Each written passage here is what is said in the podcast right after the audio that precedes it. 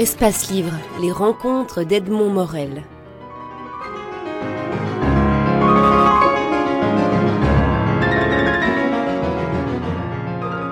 Alain Berenbaum, vous publiez aux éditions Le Cri un recueil de nouvelles intitulé Le Maître du Savon. Alors on sait que vous avez un sens des, titres euh, assez, euh, assez prodigieux en, se souvenant des, des, romans et des autres livres que vous avez publiés. Pourquoi avoir choisi ce titre Le Maître du Savon qui est le titre d'une de vos nouvelles parmi les plus surréalistes et gogoliennes du recueil?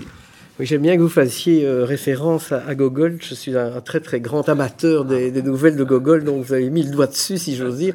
Vous avez mis le doigt sur le savon. Euh, et, en, fait, euh, Le Maître du Savon est une nouvelle qui se passe, comme son nom ne l'indique pas, dans une cellule de prison. Et, donc la seule façon de se glisser entre les barreaux, c'est le savon, évidemment. Et donc c'est autour de ça, en effet, que que euh, je, et, que, j'ai écrit ça, mais en même temps, bah, le savon, ça fait penser à des bulles, et, finalement, euh, la littérature, c'est ça, c'est des bulles multicolores qu'on lance en l'air, euh, et, donc je trouvais que ça que ça collait bien avec ce que j'avais envie de faire dans ce recueil, c'est-à-dire un mélange euh, de, véritables fictions, nouvelles de fiction, même de, textes qui auraient pu être certains des, débuts de romans, euh, certains des, vraies nouvelles, et puis d'autres qui sont plutôt des, chroniques. Et, j'aimais bien le, mélange euh fiction et, et autofiction, comme on dit aujourd'hui. Oui, c'est vrai qu'il y a donc cette nouvelle-là, Le Maître du Savon, sur laquelle j'enclenche l'interview, puisque c'est quand même le titre euh, du recueil, et que, et que, je trouvais qu'il était très euh, très belge aussi, parce que dans, dans la partie, disons, autofiction, il y a ce côté recherche de ce qu'est un Belge. Oui, d'ailleurs, euh, la, finalement, c'est le fil rouge de, de tout le recueil à l'exception peut-être de la dernière nouvelle, quoique, euh, l'ensemble des nouvelles euh, est en fait lié à la Belgique. Que ce soit les textes euh, dans lesquels je parle de moi ou de ma famille de manière plus ou moins vraie, plus ou moins inventée, et que ce soit les textes de totale fiction, mais qui chaque fois sont, tournent autour de thèmes belges ou souvent bruxellois aussi. La qualité de belge, c'est d'être dépourvu de racines ou d'avoir des racines qui sont tellement euh, complexes qu'on ne s'y retrouve plus. Oui, c'est ça. Je, me, sens en effet, euh, comme, vous dites bien, je me sens à la fois terriblement belge et, terriblement cosmopolite, ce qui veut dire la même chose à peu près. Euh, J'ai un père qui vient de Pologne, une mère qui vient de Lituanie, mais encore d'une ville qui est aujourd'hui Vilnius qui euh, a été euh, russe quand elle est née, puis qui est devenue lituanienne, puis qui est devenue polonaise, si bien qu'elle a fini par étudier au lycée français pour être certain de comprendre la langue. Euh, et, elle est venue en Belgique pour continuer ses études. Et, voilà, elle a rencontré mon père qui lui-même, ne pouvant accéder aux études universitaires en Pologne, à cause du, quota qui, limitait l'accès aux études aux juifs à l'époque en Pologne, bah, ils se sont donc rencontrés dans une pharmacie à Bruxelles. Et, et, et, et effectivement, je pense que ce, ce mélange-là, euh, ben c'est en grande partie la, la Belgique d'hier et d'aujourd'hui, c'est-à-dire ce côté de racines mélangées, racines internes à la Belgique, euh, flamand, francophone, et on sait combien euh, dans, dans, notre pays, les migrations internes ont été euh, nombreuses, euh, et, et, puis euh, toutes les, les origines multiples de, de, qui se sont établies en Belgique et qui se sont mélangées, italiens, polonais, ukrainiens, marocains, turcs et autres, et, et qui, je pense, font justement ce que moi je trouve être euh, l'extraordinaire charme unique de, de, de la Belgique. Et, et, c'est ce qui apparaît du livre, c'est-à-dire que dans le livre, certaines nouvelles évoquent euh, la, Belgique de papa, je dirais, celle de mon enfance, et donc de mon papa, et puis d'autres euh, sont tout à fait inscrits dans, dans l'époque contemporaine, mais on y retrouve la même chose. Et finalement, euh, malgré les strates différents, on retrouve, me semble-t-il, un certain nombre d'influences, de courants, de réactions euh, assez semblables selon les époques. Dans les, dans les inspirations, dans les, dans les sources d'inspiration que, euh, que vous avez, se trouve euh, l'actualité de la Belgique contemporaine aussi. Quand on pense à cette nouvelle dont le personnage euh, principal est un, est un voisin qui est, qui est garagiste et qui affiche ses préférences électorales pour l'extrême droite, vous inventez à partir de là et de cette affichette de Joanne de Brol qui se trouve sur la, la vitre, sur la vitrine de, du garage en face du, du, narrateur, vous partez à ce moment-là dans, un, dans une espèce de, de délire euh, romanesque qui aboutit à une description euh, abyssale de la condition humaine. et de sa capacité de soumission et de, de c'est là on en, et là aussi c'est gogolien et, et on entre dans, dans, dans, dans l'excès euh, total d'un point de départ qui est anodin. Oui, c'est ça. En, fait, c'est une construction que, que j'aime beaucoup euh, et dans mes romans aussi, c'est de partir d'un détail, euh, d'un incident minuscule et ensuite euh, aller jusqu'au bout de, de, ses conséquences. Et, c'est vrai que souvent, la, la, littérature slave a, a, bien développé ça. Vous dites Gogol, Tchekhov fait ça aussi, et, bien sûr la plaisanterie de Kundera, qui est entièrement bâtie sur, euh, sur une plaisanterie qui évidemment débouche sur l'apocalypse. Euh, euh, et Kafka, bien sûr. Mais, et, donc, sans, sans revendiquer cette famille, simplement, je pense que c'est une chose à laquelle, tout naturellement, j'aime bien me, c'est un schéma auquel j'aime bien me, me, me, plier, qui est, qui est celui-là, parce que euh, souvent le monde entier se trouve dans une goutte d'eau. Euh, J'imagine qu'il y a un grand penseur chinois qui a dû dire ça. J'aurais bien aimé le citer, mais voilà. On va faire des recherches sur euh, sur le Google chinois. voilà. Euh, et, et, et, donc euh, dans, dans, dans la nouvelle à laquelle vous faites référence, en effet. D'une bête réflexion du fils du narrateur sur une affiche électorale pour un, leader d'extrême droite, finalement, on s'aperçoit qu'un quartier entier, et puis finalement le pays euh, entier s'embrase euh, et, explose. Euh, et, donc, et, en plus, ça paraît logique. Et, j'aime bien cette espèce de progression que rien n'arrête. J'aime bien les personnages aussi que rien n'arrête. Et donc, euh, c'est d'ailleurs le cas, on vous parliez du maître du savon, c'est au fond, c'est donc un prisonnier qui, qui est un, un type totalement maniaque euh, et qui fait des sculptures en savon et ben, il le fait jusqu'à la folie. Et, et j'aime bien effectivement ce, ce système, je dirais. C'est vrai que euh, lorsque j'évoque une nouvelle, je préfère ne pas la raconter parce que parfois on, les, on déflore le sujet, donc c'est difficile de parler sans, sans vraiment raconter.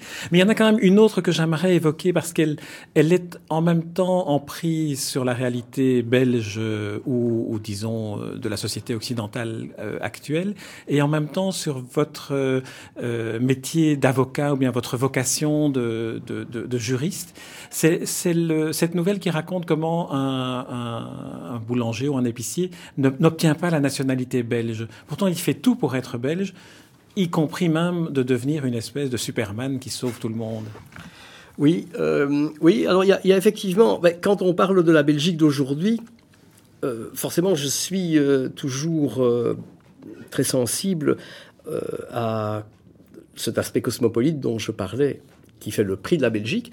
Mais en même temps, il, faut aussi ne pas avoir des œillères et constater que ce cosmopolitisme est parfois extrêmement difficile parce que l'entrée de la Belgique, euh, euh, ben on sait bien ce qui se passe avec les immigrés. Et donc, moi qui suis fils d'immigrés, euh, je, vis de manière particulièrement douloureuse tout ce qui se passe aujourd'hui autour de la lutte que les autorités publiques font contre les immigrés, l'existence de camps de détention euh, pour des gens qui n'ont commis aucun crime, euh, qui ne sont pas des délinquants, simplement, qui n'ont pas de papiers en ordre pour, euh, pour rentrer sur le territoire.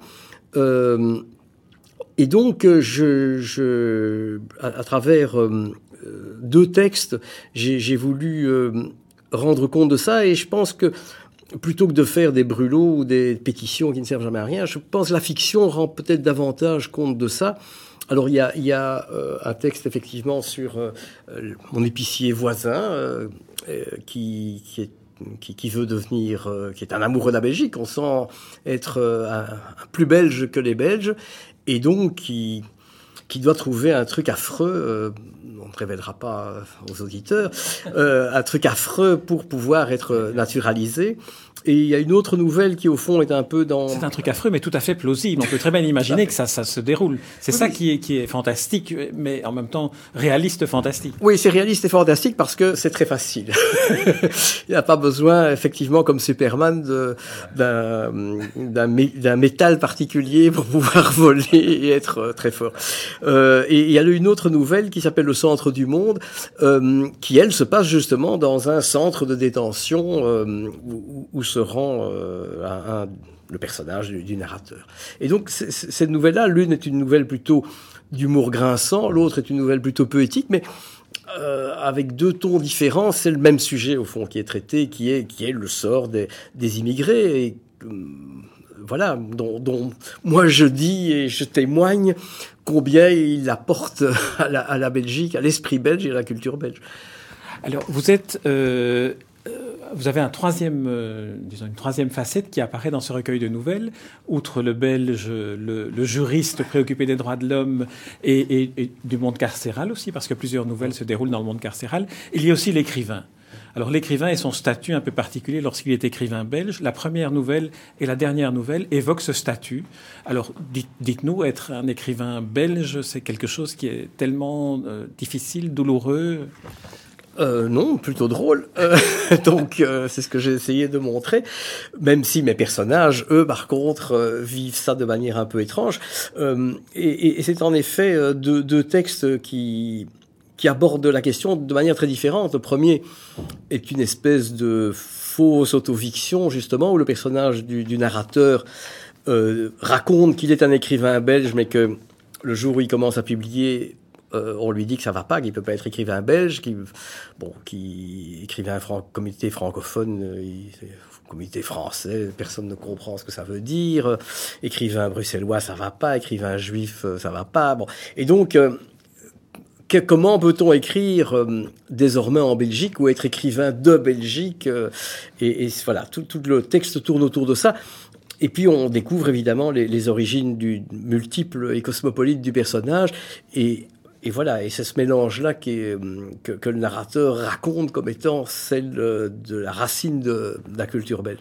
Et l'autre nouvelle, euh, qui s'appelle Refus d'éditer, ou La souffrance de D-Book, est, est, un texte qui part de ce qui est arrivé à beaucoup d'entre nous, à moi aussi, qui est, on envoie un manuscrit euh, à un éditeur français qui vous le renvoie au bout d'un certain temps en disant euh, ce texte euh, n'entre pas dans nos collections. Ou, bon, ou, et, et alors, mais là, encore une fois, comme, euh, comme j'aime bien faire, ce personnage ne s'en tient pas là.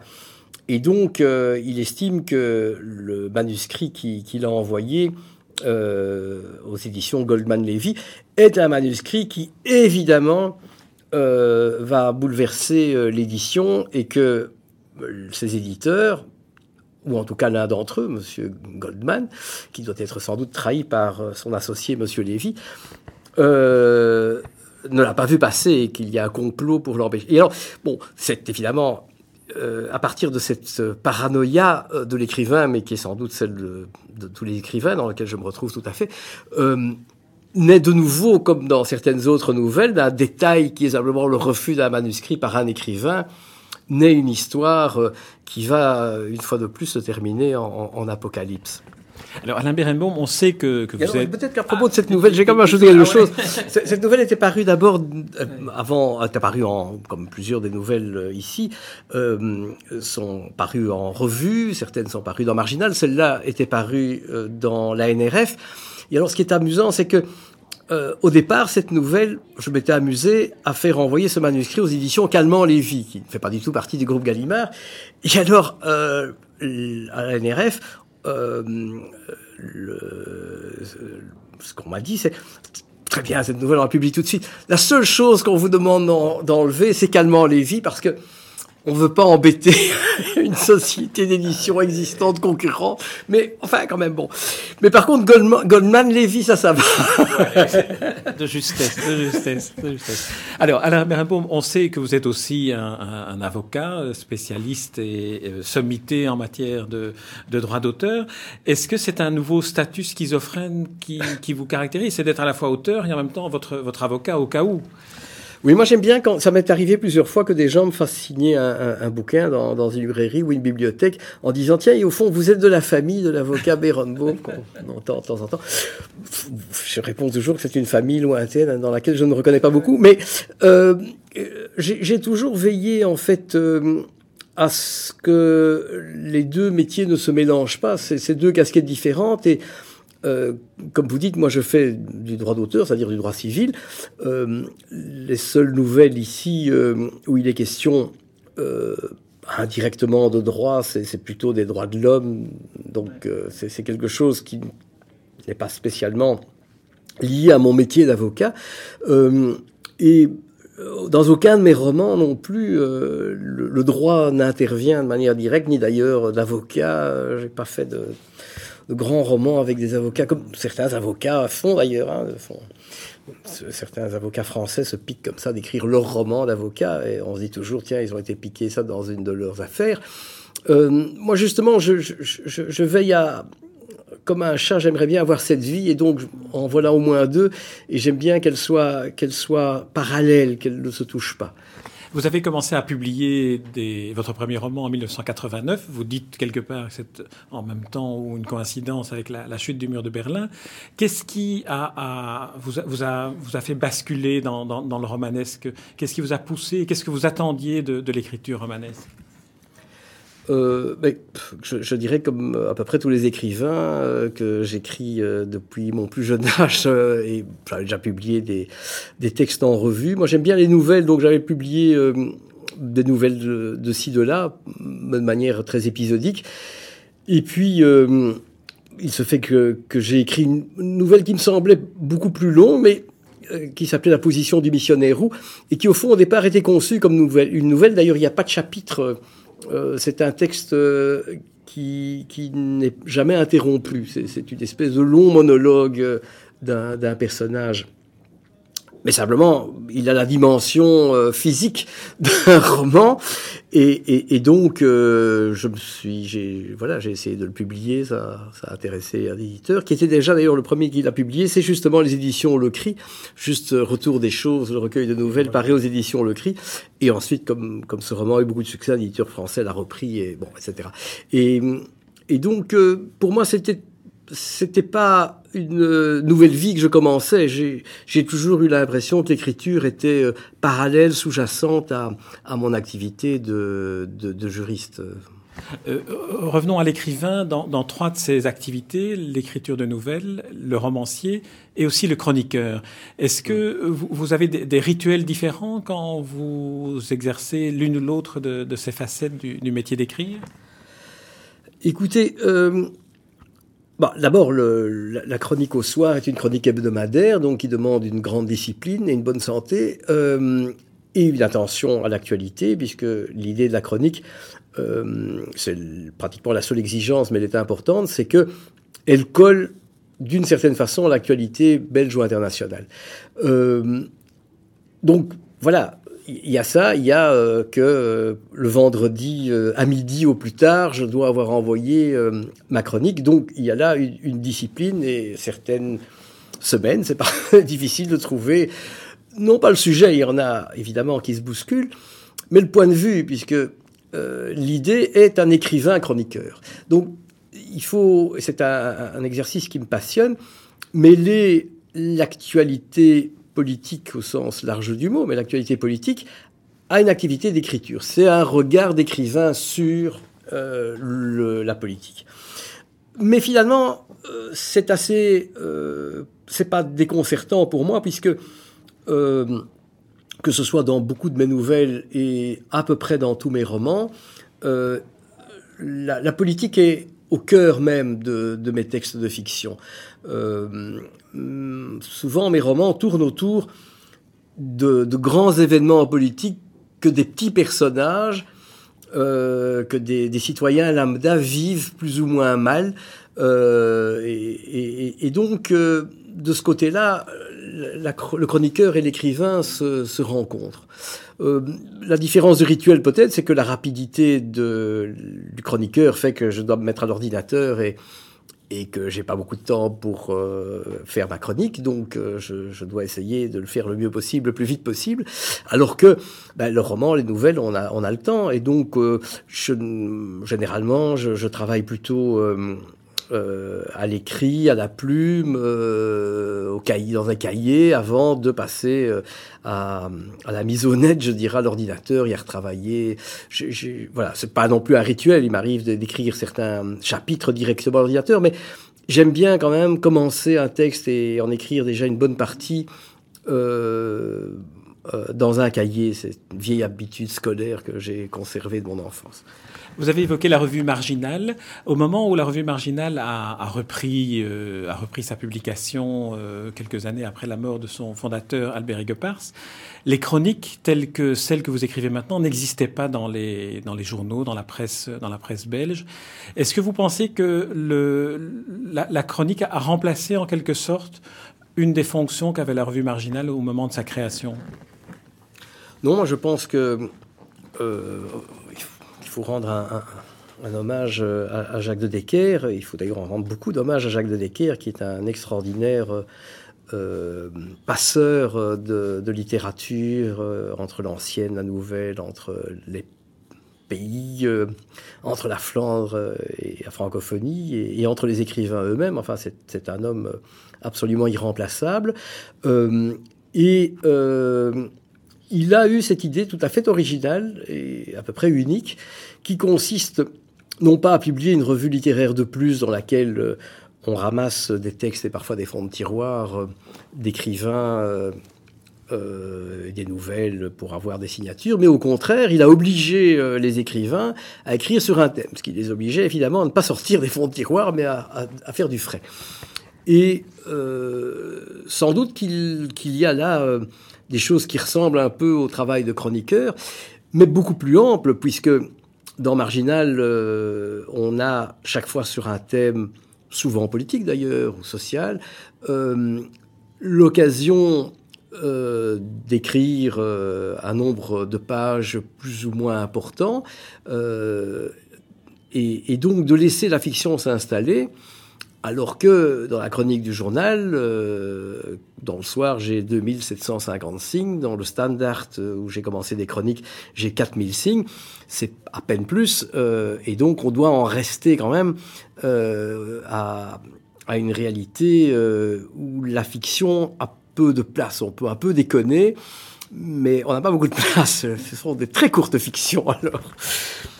Alain Berenbaum, je vous remercie pour cette interview et surtout pour euh, le nouveau recueil de nouvelles que vous publiez aux éditions Le Cri, intitulé Le Maître du Savon. Et je recommanderais peut-être de commencer la lecture du recueil par cette, cette nouvelle-là qui se trouve au milieu, au milieu du volume.